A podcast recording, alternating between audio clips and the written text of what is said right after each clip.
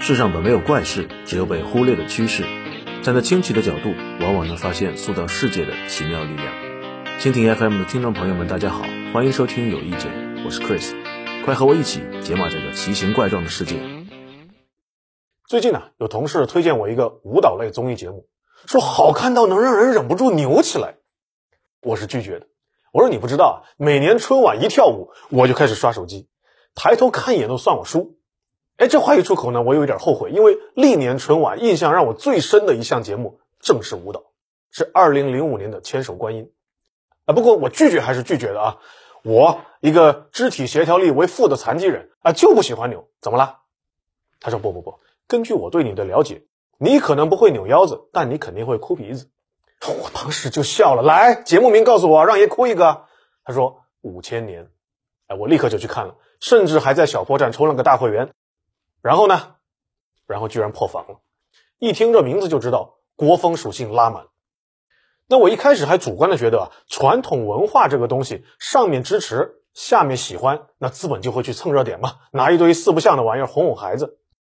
第一集十二分武志主线所出现，引得五个现代人集体变身。我轻蔑的说：“啊什么中二节目，又来套公式了？”因为主角进入奇幻世界，利用超现实能力找到失落的宝物，胜利回归。使得金瓯无缺，丹城永固，赢麻辣的大结局，这不就是约瑟夫·坎贝尔英雄之旅吗？可再看下去，很快我就被人类真香定律给捕获了。前两集的背景是曹老板晋封魏王，在铜雀台大搞团建，曹丕、曹植上演击剑吧兄弟。那三四集的时代，从东汉切到盛唐，是太平公主和上官婉儿在殿前斗舞。我还来不及把曹贼体验卡换成女帝视角，五六集又开始跳到大宋。开始吃苏东坡和王润之夫妻的狗粮了。那么，随着剧情的推进，主角们开始推荐历朝历代的舞蹈。那么，香鹤歌、踏歌这种漂亮小姐姐跳的舞，那就不说了。你敢相信，我看一群男人啊，每个人身上带片绿，扮竹林七贤跳逍遥，居然能看到嘴角落泪，太美了。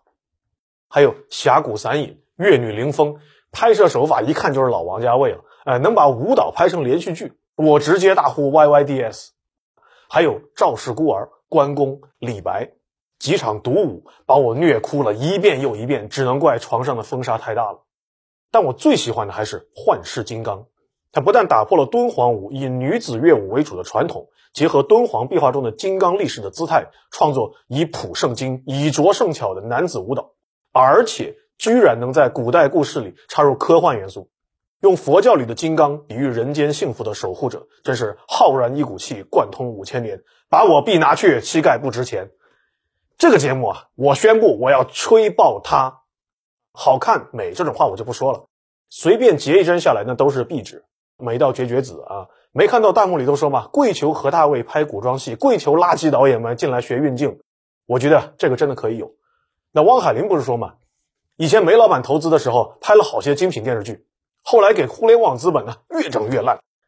那社会舞蹈啊，我虽然不跳，但对中华乐舞文艺复兴的困境略知一二。那么中国古典舞的发掘是很晚近的事情。进入二十世纪，我们看着辉煌的西洋古典芭蕾舞，突然意识到一个问题：我们这个伟大的东方文明竟然没有古典舞。真没有吗？也不是。中华文明的辐射圈里，日本、韩国、越南都继承了我们的舞蹈。我们看着他们。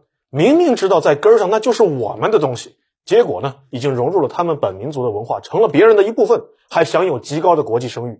反倒是作为集东方舞蹈艺术大成的中国古典舞，至今没有进入联合国教科文组织和我国的非遗名单。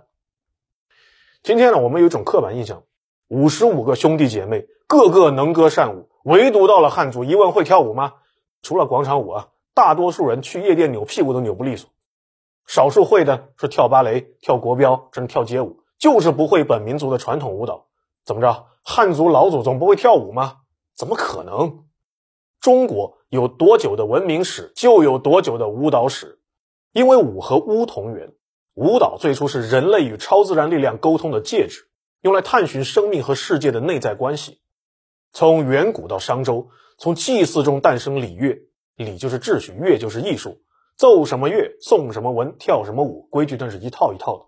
到了汉唐，出现了宫廷乐舞机构，再融合了东夷、北狄、南满、西戎的外国乐舞，号称十四国之乐、八国之祭，形成十部乐。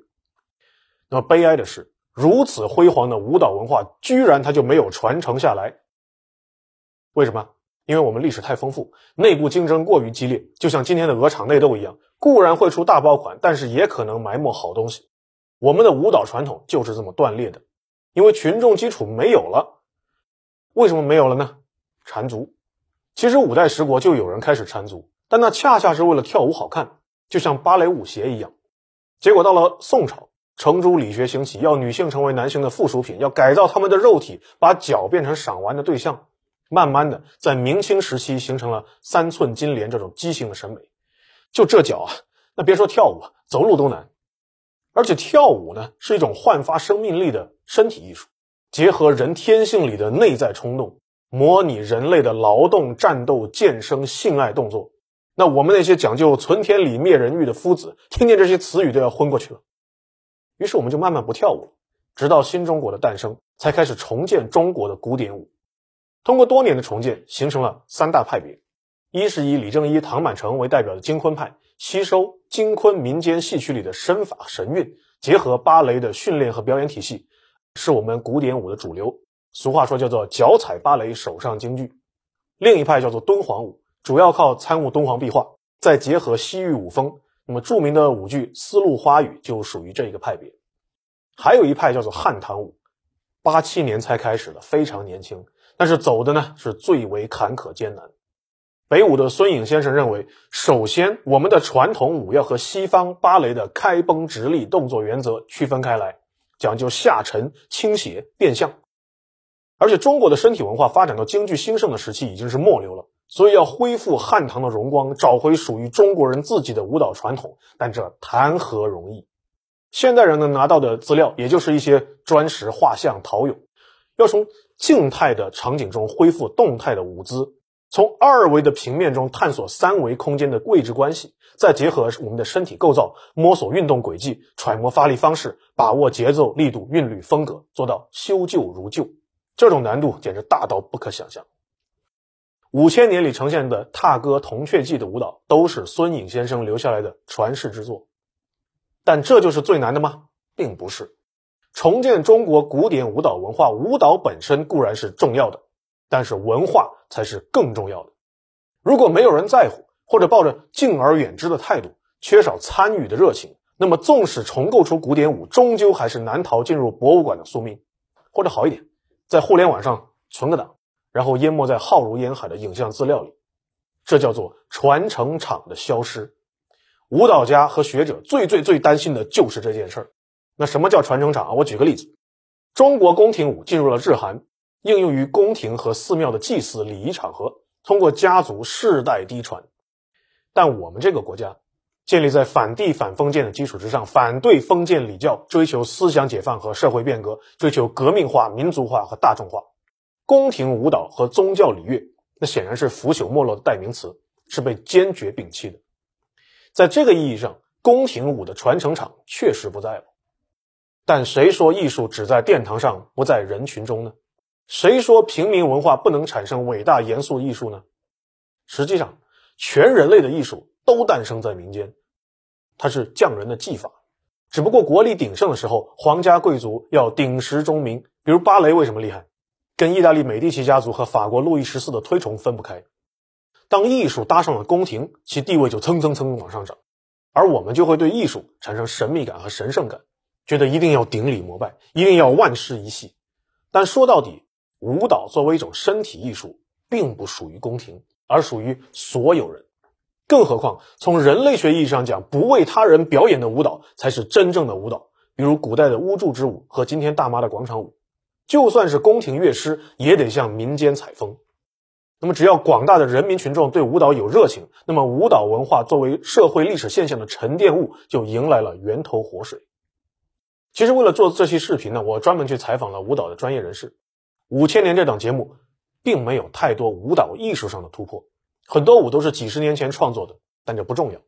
艺术技法的突破本来就是很难的，真正重要的是它突破了圈层，不再是舞蹈界内部孤芳自赏的东西。中国古典舞文艺复兴最大的难点不是修复文化，这些事有专业人士耗尽一生的精力去做。真正难的是如何被年轻人看到、记住，才会有更多人投身这项伟大的事业，成为专业人士。在这一点上，我认为五千年做得非常好。好就好在他把舞蹈埋进了每一个中国人耳熟能详的历史故事里，通过信息内容让人爱上艺术形式。这看起来不起眼，其实背后是东西方艺术最大的差别。本来古时候西方重写实，东方重写意，走到今天刚好掉了个个儿。我们开始重视叙事，而西方追求玄妙。哎，我前几期节目还说过，追求突破意义本身的西方现代艺术。可这种靠理性和想象才能达到高潮的东西，只有文化婆罗门才喜欢。人民群众就是爱听充满情感刺激的故事。当然了，任何事物的发展它都有个过程。这种舞蹈节目呢，不可能一上来就是顶流，但千万别灰心。记得河南卫视啊，有一次自嘲。说是因为穷，请不起一线明星，买不起热搜，才去做文化类的非主流节目。我很生气，太看不起人了。这么多热爱传统文化的年轻人，分分钟让你成为主流。好了，今天就单纯想吹一波《五千年》这档节目啊，顺便再聊聊传统文化的传承。拜拜。